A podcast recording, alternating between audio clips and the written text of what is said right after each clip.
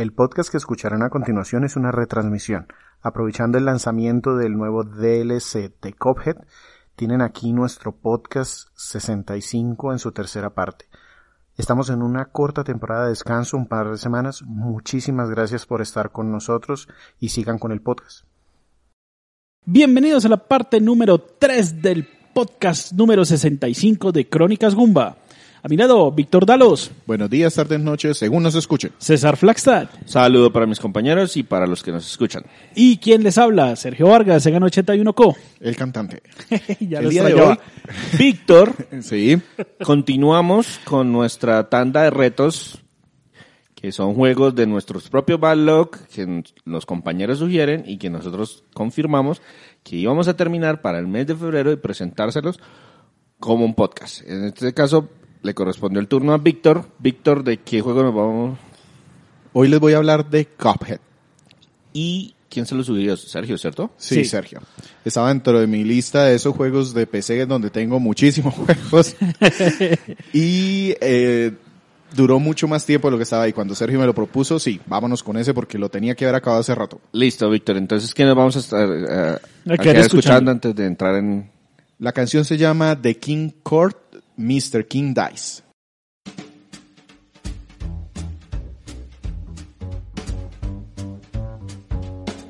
I'm Mr. King Dice. I'm the gamest in the land. I never play nice. I'm the devil's right hand man. I can't let you pass, cause you ain't done everything. Those contracts, come on, bring 'em to the king. If you haven't finished your class, haven't worked assiduously, no, I can't. Bueno, Víctor, cuéntanos un poco de la de qué de, de la historia de Cuphead. No, empecemos hablando de que exactamente qué es Cuphead. Porque Oh, bueno, a sí. mí ese nombre no me suena a nada. El- la cabeza de copa. Es un juego de acción y disparos tipo run and gun, de esos como Contra y esos. Hay una mezcla acá con plataformas. Es un juego que se lanzó en septiembre del 2017 exclusivo para Xbox One y también en Windows, en PC. Luego salió en Mac en octubre del 2018. Es, como les decía, el típico jueguito clásico de plataformas, disparos en una parte y derrotar jefes gigantes también con esta misma mecánica o como avioncitos. Listo, Víctor. ¿Y qué, de qué vamos a hablar? Vamos a hablar del juego, vamos a hablar de la franquicia, esto es franquicia, vamos a hablar del, del estudio. Voy a hablar del estudio puntualmente. El estudio es, es, este juego empezó como una propuesta independiente, pero luego terminó siendo un exclusivo casi que de primer nivel financiado por Microsoft. MDHR está conformado por dos hermanos, Jared y Chad Mordelhauer. Me perdonarán la la, ¿De La pronunciación. de hecho, esas letras del estudio, MDHR, pues es una abreviación de su apellido. Estos, eh, les traigo un artículo de Polygon o un resumen de un artículo de Polygon del 2017 en donde hacen un resumen de los cinco años de desarrollo que tuvo este juego.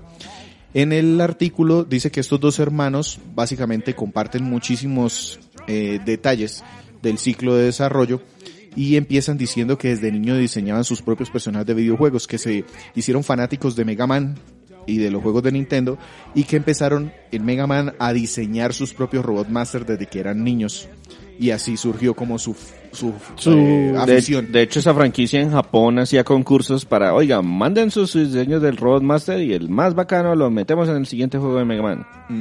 En el 2000 ellos empezaron eh, como con sus primeros intentos de hacer un juego, los dos en su casa, en su tiempo libre, desarrollando eh, código y montaron un juego que se llamó Ninja Star y era una especie de contra con dos personajes dibujados con estilo de crayolas y digamos que esa fue la base que ellos utilizaron después para Cuphead. En el 2010 ellos eh, comentan en este artículo que percibieron el éxito de los independientes con Ok. Meat Boy y eso los animó a reunir eh, ideas y a tratar de hacer una empresa propia. De modo que en el 2012 ya tenían la base del juego, ya tenían una definida, una estética de cartoon del do- de 1930, que es digamos que lo El más inicio de la animación industrial. de este, de este juego y una estructura más o menos por niveles. En el 2013 ellos pues, colgaron un video en YouTube y ese video pues tenía el arte de las caricaturas del 2000 del no- de Los los 30s. 30s tenía unos jefes gigantescos, se notaba que era muy difícil y le pusieron al final un letradito que decía que sale en 2014. Y ahí los llamó Microsoft. Les dijo, oiga, me gustan lo que ustedes tienen. Y de hecho en el 2014 aparecieron junto a otros indies en el E3 como parte de la parrilla de los exclusivos de Xbox. Entonces ya en ese año, entre 2013 y 2014, Microsoft les ofreció apoyo para lanzar su juego, pero que fuese exclusivo de Xbox. ¿Qué tipo de apoyo fue? ¿Financiero? ¿Fue...? Fue desde el punto de vista de ideas de desarrollo, impulso, vitrina, es decir, eh, mucha exposición. Sí, vamos a mostrar al mundo que el juego, que su juego existe para que lo compren más adelante. De hecho, esa es el hecho de que se hubieran mostrado en el E3 levantó muchísima expectativa. O sea, la prensa empezó a preguntar qué son ellos y se dieron cuenta de que podían llegar a más gente, tener un, un foco más grande o una intención de venta mayor. En el 2015 ellos pues seguían desarrollando, pero no, no tenían todavía el juego final, además que como que el, el impulso que ellos sintieron, como esa visibilidad, les obligó a replantear un juego más grande. Eso hizo que se demoraran un poco más. Cam- cambios al alcance implican más esfuerzo y más tiempo. En el 2015 entonces Xbox les dijo, oiga, quiero que ustedes hagan parte de mi equipo, del equipo de los desarrolladores de Xbox en el GDC del 2015. Y les dieron tiempo en escenario, les fue muy bien, la prensa los entrevistó como desarrolladores de videojuegos y después de eso Microsoft les dijo, oiga, ¿saben qué? Su juego tiene muy buena pinta, ¿les parece si les doy tiempo en escenario en el E3 de este año, es decir, 2015? Y ellos dijeron, por supuesto. De una. Entonces salieron casi ya como un- unas celebridades, a pesar de que no habían lanzado nada. Un video. Exactamente. Y ellos dicen que eso, mejor dicho, les terminó de agrandar el compromiso y se, eh, digamos que dijeron, nos tenemos que meter la mano al bolsillo, hicieron un préstamo en donde dejaron sus casas como... eh, Hipotecaron sus casas. hipotecaron, renunciaron a sus trabajos porque seguían trabajando en medio tiempo para hacer este juego, pero dedicaron 100% ahora, aumentaron su equipo, pasaron a 18 personas, antes pues eran tres, dos y un alguien que les ayudaba con el tema de arte y Microsoft entonces cuando ya se dieron cuenta de ese impulso les dijo nosotros les ayudamos con la planeación, el tema de cronogramas y las fechas de entrega, o sea como a esquematizar un proyecto ya Mm. para entregar el juego. Con puntos, sí, con puntos clave y Con todo, sí. hitos y con entregables, todo eso. En el 2016 dicen ellos que fue el año de desarrollo, fue en donde más se quebraron la cabeza, fue el de puesta en firme de las ideas, cambiaron el alcance del juego otra vez, originalmente ellos querían hacer una especie de Mega Man con niveles largos y un jefe final, pero empezaron a mostrar solo los jefes porque les parecía que era como lo más llamativo, entonces la gente por eso tiene la idea de que eso era solo un boss rush pero no, realmente ellos sí querían hacer niveles. Lo que hicieron fue que le dieron más énfasis a los jefes, separaron los niveles y los dejaron en otras partes. Y listo. En el 2017, durante el E3, ahí sí anunciaron la fecha de lanzamiento para septiembre. Y ha vendido ya más de 3 millones. De hecho, en el 2018, a finales, anunciaron el DLC para el 2019, en donde agregan más contenido, un personaje, más jefes, cosas así. ¿Ya anunciaron el precio de ese DLC? Eh, sí, está por ahí ya. No, no sé qué tan atractivo es, pero eh, por ahí ya está incluso en, para precompra. Este fue el ciclo de desarrollo completo de este juego. La empresa sigue siendo estas 18 personas y el- las ventas les han permitido a ellos mantenerlos con este DLC y ya empezaron a rumorar expansiones adicionales o juegos adicionales en esta misma línea. Sí, la sede principal de la empresa es en Ontario, Canadá. Allá están embargadas las casas. No creo que ya se lograron desembarcar con... Ojalá. Eso esperamos. Sí, sí, sí, sí. No, además que recordó un poco el tema de la prensa, porque este juego estaba recién lanzado y la gente empezó a piratearlo.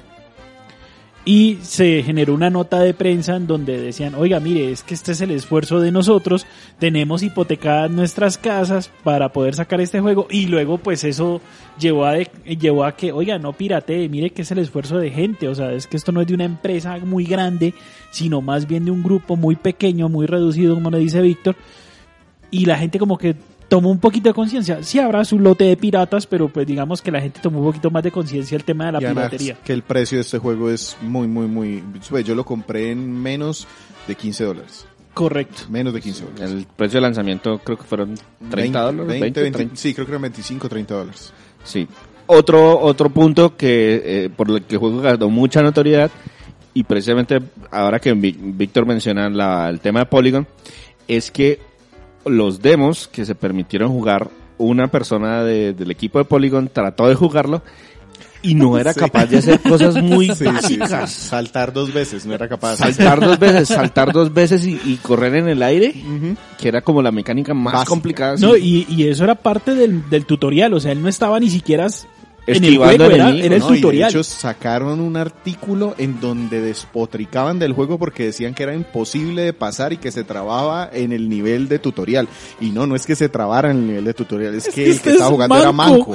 No, Es que usted es manco, Por favor, güey. más respeto con los mancos. El- Oiga, sí, porque con el control este de Xbox eh, para personas que no tengan una mano, para podría con personas con Sí. discapacidad, yo creo que esa una Sí, no, no, no, eso también fue Sí, usted fue- tiene, fue- usted tiene un problema ahí de entre ojo y dedos, güey. Sí, hay una falta de coordinación importante. Sí. Bueno, Víctor, entonces ya hablamos acerca de cómo fue del estudio que desarrolló el título. Hablemos de como tal de la trama. Tiene ¿De qué una trama trata? muy bonita, de hecho, eh, basada mucho en esas caricaturas precisamente de los 30, nos presentan todo de esa manera. Hay que tener en cuenta que en los 30 eran muy políticamente incorrectos en muchas cosas, ¿no? Ajá, sí. Sí. Fumaban en las caricaturas, robaban gente y eso no pasaba nada. Sí, ¿no? Se daban golpes, popeyes. Sí. ¿Qué, ¿Qué pasa? Los primeros cómics de Batman, Batman mataba malos, villanos, suerte, muerto. Bueno, en este caso tenemos a dos personas que son protagonistas, dos muñequitos realmente. Cuphead, que es el protagonista, y su amigo hermano Mockman. Viven con su abuelo de Elder Carol, una tetera, y viven en la isla de Ingwell. En contra de todas las advertencias del viejito, ellos deciden ir al casino. Y en el casino, pues, ah, adivinen, el dueño del casino es el demonio. El nombre es el demonio, Sí. el The Devil. Están ganando en los dados, como siempre en los casinos, y de pronto llega el dueño y les dice, oiga, les ofrezco una apuesta. Si ustedes ganan aquí, se llevan todo lo que han ganado, pero si pierden en este lanzamiento, yo me quedo con sus almas. Y pues como no era de otra forma, porque si no, no hay juego, ellos decidieron aceptar la apuesta y perdieron. Perdieron, sacaron un doble uno porque pues el diablo sabe que va a salir en los dados, ellos ruegan piedad, el, diablo les dice, bueno, está bien, les hago un trato, hagamos eh, una cosa, ustedes me traen las almas de todos los que me deben dinero aquí al casino. Si lo logran hacer de hoy a mañana al amanecer, yo les perdono la vida, se pueden ir de aquí. Pero si no, pues vengan para acá. Ellos pues deciden aceptar, no tienen otra opción. Y, Y esa es la, y esa es la esa motivación. es la motivación para empezar. Es una motivación bien profunda teniendo en cuenta el estilo de juego. sí, claro. Eh, Aquí aparecen detallitos, por ejemplo, el, el manager del casino. Ajá. El dueño es el diablo, pero el que maneja el casino es King Dice, es un señor con cara de dado. Y él va supervisando a los hermanos a través de- del juego. Entonces él nos bloquea el avance en algunos momentos. Dice, ah, ah, ah, esta isla no la han terminado. Hasta que no me entreguen las almas, los contratos de las almas. No, lo pueden podemos seguir". avanzar. Ujú. Ok. Y al parecer, este señor, el King Dice, tiene como alguna puesta por allá secreta porque hace todo lo posible para que no lo logremos. Todo, digamos que esta historia se narra con escenas estáticas, son imágenes dibujadas a mano en donde nos muestran cómo pierden en los dados, cómo hacen el trato, cómo empiezan eh, su aventura y ya después pues nos ponen directo en el mapa, no hay más. Cuando hay alguna escena importante, entonces por ejemplo este tema de pasar de una isla a la otra, entonces otra vez vuelven estas escenas dibujadas a mano en donde nos dicen que el, el rey dado, no, no, hasta aquí. Así es todo. Ok, sí. Sí, no, tampoco esperaba así la- la mayor profundidad. Víctor, eh, entonces, ya sabemos de qué trata el juego, ya sabemos cuál es la trama, ahora concentrémonos en cómo se juega. Yo, yo este juego lo dividiría en tres tipos de escenarios. El principal es el de enfrentamiento a disparos y plataformas contra jefes que normalmente son gigantescos. Estos jefes van cambiando de forma a medida que uno les va haciendo daño. Esos Entonces que tienen- evolucionan y tienen como Ajá. 10 barras de vida y cuando baja uno la tercera barra de vida, entonces se transforman en otra cosa. Exactamente. Tienen patrones de ataques eh, que pueden ir variando. Entonces, por ejemplo, hay una casita de dulces en donde al principio sale un chocolate que nos ataca, pero luego aleatoriamente puede salir también una gomita o puede salir uno de esos dulces duros de rompemuelas. Ajá. Cosas así. Esas son como las evoluciones que va teniendo el jefe. El segundo escenario son los modos también contra jefes, pero en donde no nos movemos caminando y disparando, sino como si fuésemos un avioncito, como un shoot up. Un- Sí. sí, como un Gradius, como un que- como un Cinemora para los que escucharon el podcast anterior. Y aquí pues lo mismo, el jefe se transforma y todo esto. Y el último ya serían los niveles de plataforma y run and gun tipo Contra o Mega Man, donde vamos caminando por ahí disparándole a todo lo que está y tratando de recolectar unas moneditas. Aquí el objetivo sencillamente es atravesar el escenario, o sea, empezar y terminar, nada más. El juego pues permite comprar habilidades especiales y eso modifica un poquitico la jugabilidad y sobre todo se aplica en estos niveles de, ¿Cuál es mi arma principal? Empezamos con un arma que es un disparo sencillo, hacia adelante, común y corriente y saltando. De hecho, podemos elegir hasta llevar dos armas al tiempo, una principal y una secundaria, se cambian con un botón, pero el juego me permite comprar mejoras. Hay una tienda que maneja un cerdito parecido al cerdito de Monster Boy, casi con el parche en el ojo y todo. Y se llama Porky eh, Imperio, no sé, de hecho es, tiene un montón de referencias a este juego metidas bien, bien graciosas. Entonces yo ahí puedo comprar hasta seis tipos de armas diferentes, escojo dos y las ubico donde yo quiera, la principal y secundaria. Entonces está la típica spread gun, la super para los fanáticos de contra de estos lados, eh, un arma que parece un boomerang y se devuelve, La una, que fuego. Eh, que es autodirigida, bueno, hay variedad y uno elige con cuál se ajusta y de hecho hay jefes que son más vulnerables a algunas. Aparte, digamos que de saltar, el juego tiene una mecánica de parry, así le llama, que es cuando hay algunas cositas que brillan de un color morado, yo puedo tratar de hacer un segundo salto y es como si me impulsara en esa, en esa gomita o en esa cosa que brilla y eso me va llenando una barra de cartas que a medida que yo la lleno, puedo lanzar un ataque especial. De hecho, también con este cerdo puedo ir a comprar tipos de ataques especiales. Y si lleno todas las cartas, como cuando ya tengo el póker completo, full house. ahí, pum, eh, lanzo el gran ataque especial, pero solo es cuando, Cuando, cuando se llena esa eso. condición. Entonces también puedo comprar tipos de ataques especiales. Uno, por ejemplo, es un rayo muy fuerte, otro es hacerme invulnerable un tiempo. Sí, es una habilidad que puede cambiar el juego en algún momento. Los niveles se seleccionan sobre un tablero, entonces yo realmente camino hasta llegar a una casita y eso se ve que es diferente la entrada. ¿Y son puntos preseleccionados o yo puedo explorar un poquito a ver si encuentro algo raro? El juego me permite hacer exploración hasta cierto nivel. Por ejemplo, al principio yo solo puedo ir a un punto que es el primer jefe que me voy a enfrentar. Cuando lo derroto, eso me desbloquea dentro del tablero unas escaleras o un camino o me abre una puerta y entonces eso ya me permite explorar un poquito más. Eh, Entonces yo ahí ya decido si me voy contra un jefe o me voy a un nivel de estos de navecitas o me voy a un nivel de plataforma run and gun. Y el orden ya lo decido yo, dependiendo de lo que quiera. Pero, como les digo, tampoco es mucho porque la isla como tal tendrá que unos 7, 8 jefes y hasta que no derrote a esos no me puedo mover a la otra isla que tendrá otros 7 u 8 jefes. Son tres islas en total. Y al final, si los derroto a todos, me puedo ir a enfrentar al, al enemigo final. Listo. Una pregunta. Chan, chan, chan. Una pregunta con respecto. Entonces, obligatoriamente tengo que eliminarlos a todos para poder avanzar. sí. Mm, Y- ok. Pero entonces aquí hay un par de temas. El juego tiene una dificultad regular que es Regular o alta. difícil, pero se llama regular, ese es el nombre.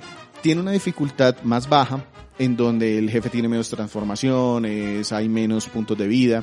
El problema es que eso no sirve para pasar el juego porque te permite eliminar a todos los jefes, pero no te da el contrato, el alma de ese, de ese enemigo. Entonces no te desbloquean el enemigo final, el jefe, si no tienes todas las almas. Sí, es no que puedes terminar el juego. O sea, Es que es- sí, es, un, es como un final intermedio. O sea, si le dan algún tipo de final. Sí, sí Es logró que- derrotar a todos, pero no le Sí, desbloqueó. Pre- me, me precisamente- recuerda las malas mañas de Konami en esa época. Ajá. De que si yo me terminaba, si yo me terminaba el juego en en normal, dificultad más baja. me daban una, Una final. parte. Y si me terminaba el juego en hard, ahí sí me daban el final completo. Pero esto, esto fue un tema de diseño de, de los mismos desarrolladores, porque ellos lo definieron de esa manera. El juego es un run and gun con un nivel de dificultad un poco más alta que lo que hay en el mercado. No es el imposible, pero sí es un poco más arriba del normal. Y, y hablando de run and gun y de dificultades altas, ¿es one hit die? O... No. sea, Tenemos tres golpes, pero de hecho el personaje puede equipar algunos ítems especiales y uno de los ítems espe- especiales, por ejemplo, es tener un hit más, aguantar un hit más.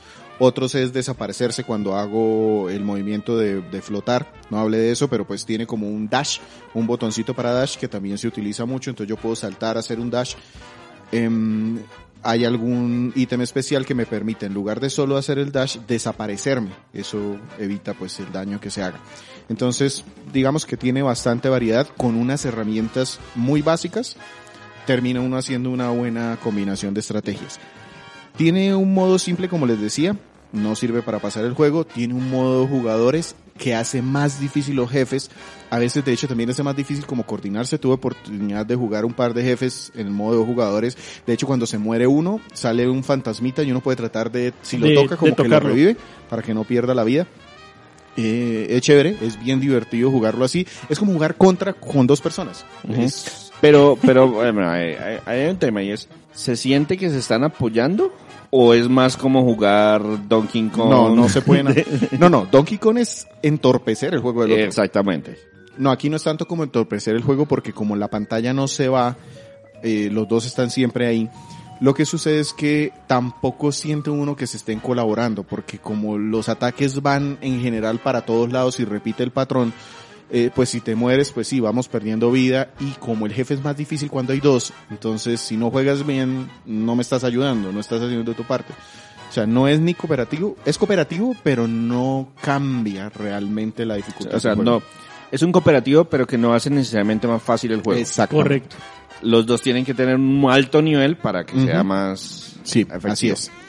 Hay un modo que se llama mausoleo que aparece como otro nivel que uno puede seleccionar también de manera opcional en donde se destruyen hordas, uno tiene que proteger un cáliz, de hecho el personaje del DLC es ese cáliz.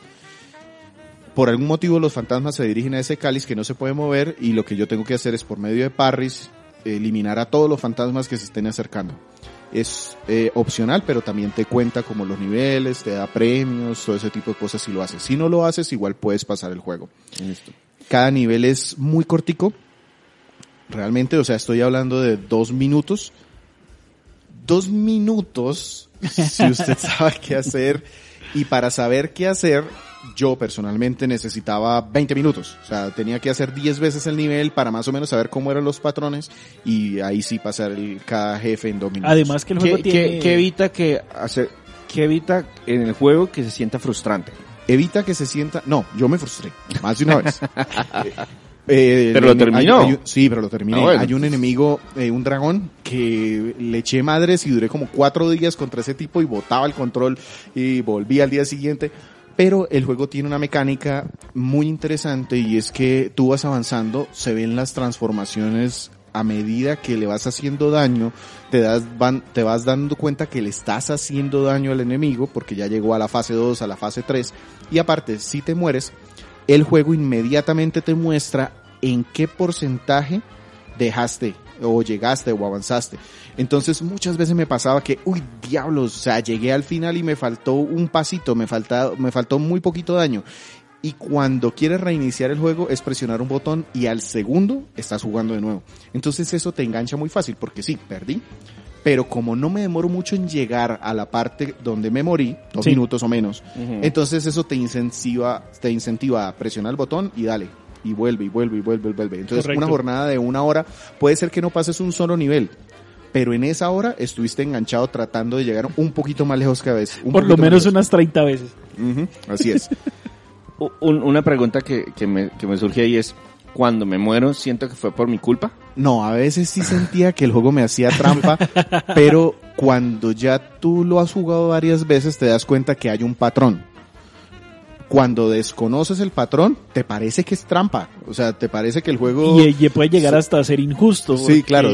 Te parece que el juego se enfadó y entonces decidió lanzar las 50 mil balas en un solo segundo para matarte o matarte. Tal cual, un bullhead ahí. Exacto. Tomen la pantalla sus 50 Después te das cuenta que no, que si ya sabes que viene ese infierno de balas, pues te haces en algún ladito en donde lo puedes evitar. Pero debes saber cuál es ese ladito. Listo. Bueno, también es que los enemigos, los jefes, eh, en algunas ocasiones telegrafean lo que van a hacer, Pero no siempre. pero no siempre. Sí, y no, y, y sí, sí, siempre hacen el guiño, pero de nuevo, tienes que jugarlo mucho para memorizar cuál es el siguiente ataque. y eso le genera a uno el tema de que usted tiene que estar pendiente de las 50 mil balas que vienen en la dirección y, la mirar cara al enemigo. jefe. Sí, exactamente. Para Porque ver qué guiño el está ojo en haciendo. este momento, sí. Bueno, Víctor, entonces hablemos del aspecto técnico porque es uno de los aspectos tal vez más importantes y más que más resaltan dentro del título. Y es este tema visual de las caricaturas de los 30. Sin duda. Eh, muy bien llevado, caricaturas de los 30 desde su concepción y toda la ejecución impecablemente realizada. Abiertamente estos Mochehauser decían que se habían inspirado en Mickey Mouse, la película del bote original de Mickey Mouse y las películas de Fleischman.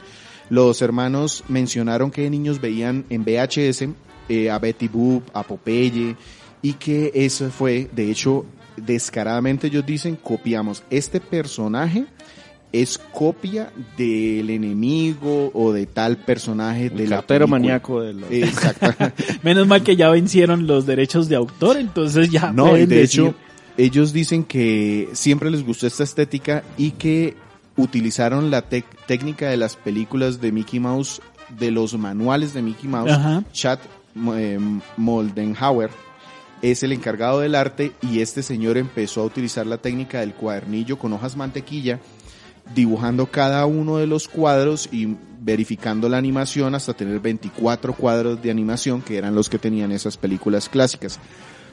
Eso sí, el juego se mueve a 60 frames por segundo. Es decir, el arte se mueve como una película, pero la jugabilidad, el control te responde a los 60 cuadros por segundo como los mejores juegos de acción.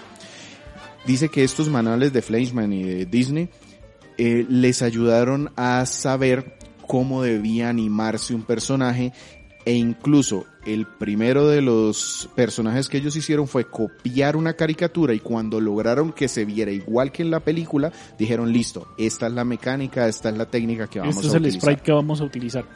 De hecho, los personajes, como les decía, ellos mencionaban que había una animación de una tacita en Japón, en un anime de esos viejos de la, ah, de la Primera Segunda Guerra Mundial, y dicen que ellos copiaron literalmente una taza que se convertía en un tanque y eh, ahí sacaron la idea para Cuphead o para uno de los enemigos. El diablo, el de Devil es sacado de una película de Fleischman tal cual. Mogman viene de varias películas también de lo, del mismo. Em, Ellos también utilizaron como un filtro especial dentro de la Sí, pantalla. para tratar de dar los colores. De hecho, originalmente ellos pensaban que iban a hacer todo la- el color de los juegos lo iban a aplicar como en las películas, es decir, hacer cada cuadro, darle color y tomar fotos de eso que tenían allí. Pero después se dieron cuenta que había algunas herramientas que con buen resultado imitaban ese efecto de pinturas en acuarela. La- los fondos, eh, yo no sé si ustedes recuerdan algunas caricaturas de esas viejas en donde se notaba que eran fotos de algo real, de un modelo. Ellos Sí. hicieron eso. Algunos escenarios tienen un modelo real que va girando, pero Eso, con... eran- eso era técnica prematura de 3D. Ujú, Eso, eso. En algún nivel de avioncito se ve exactamente lo mismo. El personaje flotando en- al frente y al fondo una especie de pirámide Sí, moviéndose. Sobre todo en los así. cortos de Popeye de los años 30, eso es la. Entonces la, la utilizaba norma. bastante. Ajá. Como motor gráfico usaron Unity. Sí. Este juego está hecho con Unity y dicen que fue lo que aprendieron a manejar. que lo lanzaron en Unity porque fue el que aprendieron a manejar. es- la verdad es bastante amigable, Sí, pero hay bastantes bugs que arreglar dependiendo sí, de lo que usted esté haciendo. después. De hecho, el- digamos que los obligó a manejar lo que lo aprendieron a manejar y que se dieron cuenta que en 2D era un juego bastante poderoso. Sí. Una herramienta bastante poderosa para el juego. Sí, Unity en ese, en ese tipo de juegos en 2D es bastante estable. Además que como corren herramientas de Microsoft y Microsoft los estaba apoyando, eso ahí tenían manuales para botar al techo. Y ya para terminar esta parte de los gráficos, hay muchísimas referencias a juegos, a um, películas, aparte de lo que les había comentado. Yo, por ejemplo, vi muchos enemigos que se me parecían o hacían homenaje a Street Fighter, a Mega Man, a Kirby, a este juego de Esos juegos clásicos de Nintendo que de los que ellos tomaron Ajá, inspiración. Exactamente. Cada enemigo tiene muchísimas variaciones y se nota mucho que le pusieron amor a que la transformación fuera de alguna manera una como una evolución del personaje, que se viera creíble lo que estaba pasando. Bueno, La verdad, gráficamente espectacular. entonces esto se ve como si estuviéramos cari- viendo caricaturas de los años 30. ¿Y cómo se escucha? ¿También? También, Christopher Madigan es el encargado de la banda sonora. Este señor es un compositor de una banda en Toronto, es compositor de jazz y este es su primer trabajo en videojuegos. Dice que al ver el arte, entonces se volvió a, bus- se volvió a buscar Esos autores discos viejos Ajá, y y encontró a Duke Ellington. Y dice que ese fue, digamos que el- su inspiración para empezar a meter banda sonora. Hay más de tres horas de música tocada en vivo por bandas de jazz y piano y todo pega muy bien en el juego. De hecho, la música cuando tú te mueres no para, como que parece que ba- bajara como, como si se rayara ¿Baja la el disco. intensidad? Es, no, cu- cuando tenías un vinilo que la aguja se movía, Ajá. así suena y si le das al, al volver, ¡prum! vuelve y empieza. Hay muchas tonadas diferentes y eso se agradece porque pues como repetimos y repetimos y repetimos niveles, en los dos minutos tú notas variaciones. Te puedes cansar pues si lo repites 700 veces pues ya ahí empieza a cansar, pero pues no es, no es nada grave. Eh, hay un anunciador, re- realmente voces no hay, solamente es el anunciador que dice al principio empezó el nivel o cuando terminas, ese es el mejor sonido del juego, knockout. Cuando le, le derrotaste al juego es el mejor sonido que Sí, yo no puedo solamente, sentir. sí.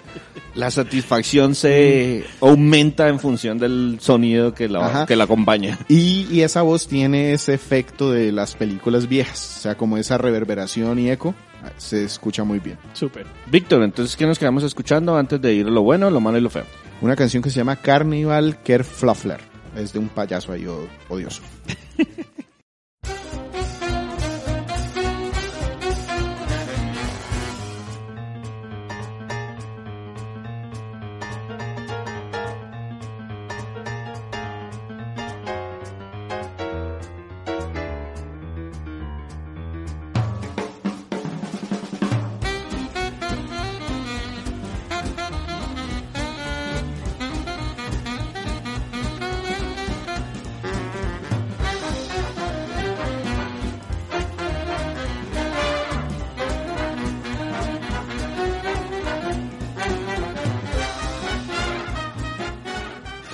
Bien, Víctor, cuéntanos, ¿qué fue lo bueno de Cuphead?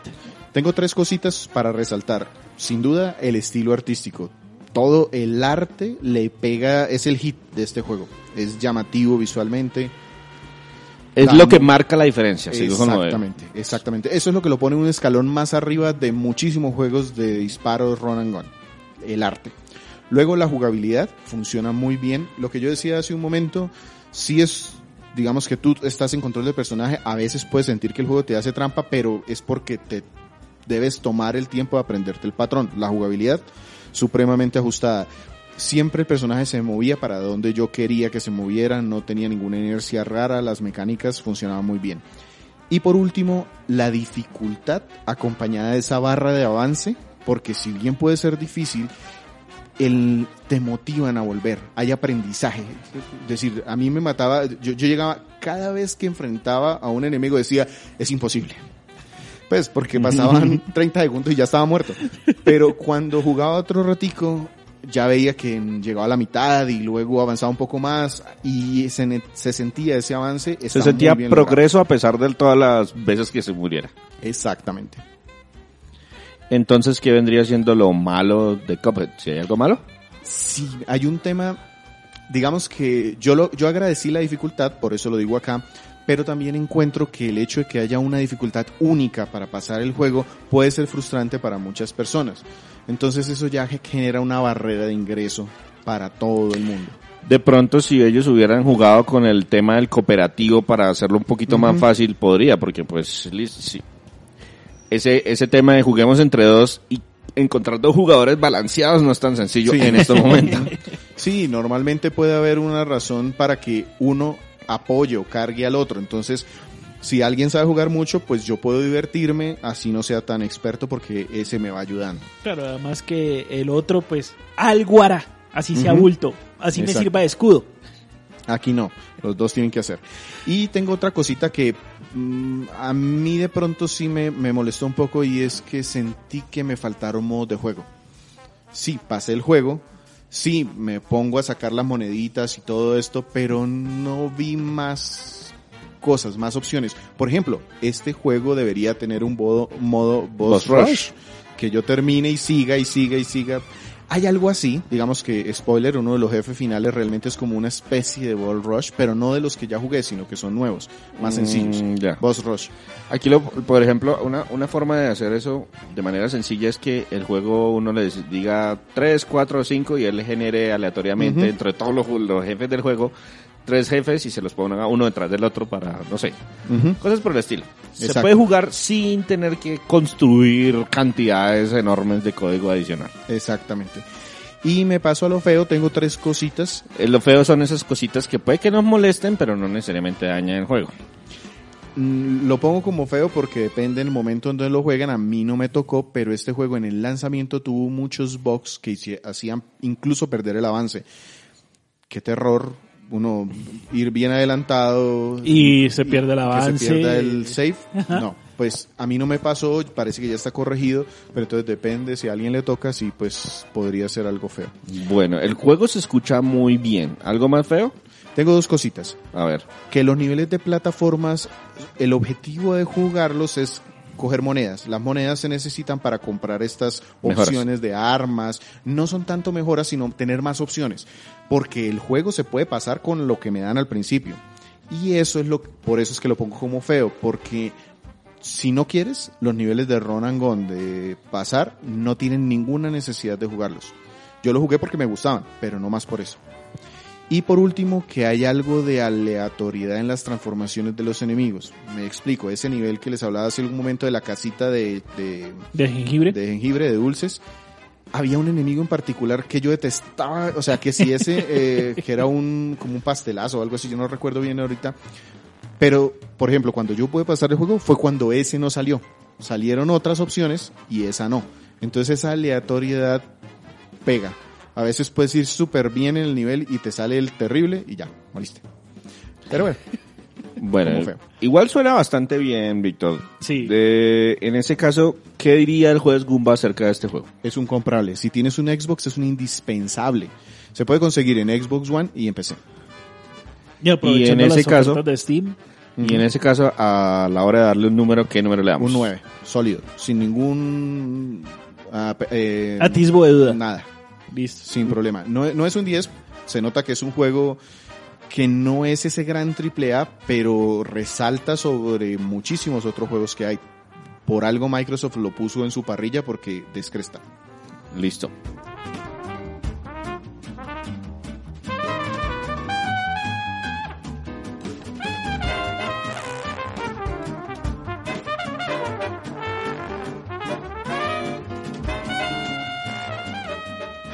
Ok, antes de cerrar aquí vamos a recordar que hemos publicado en la página desde la última vez para que se acerquen, lean, pongan sus comentarios. Recuerden, aquí en los podcasts normalmente nos referimos a los juegos que tienen menos de 10 años, a veces estiramos esa regla, pero en la página seguro que encuentran los juegos que son más viejitos de 10 años, desde Atari creo que tenemos reseñas. Sí. el juego, la reseña más vieja es de Superman de Atari 2600, publicado en 1979.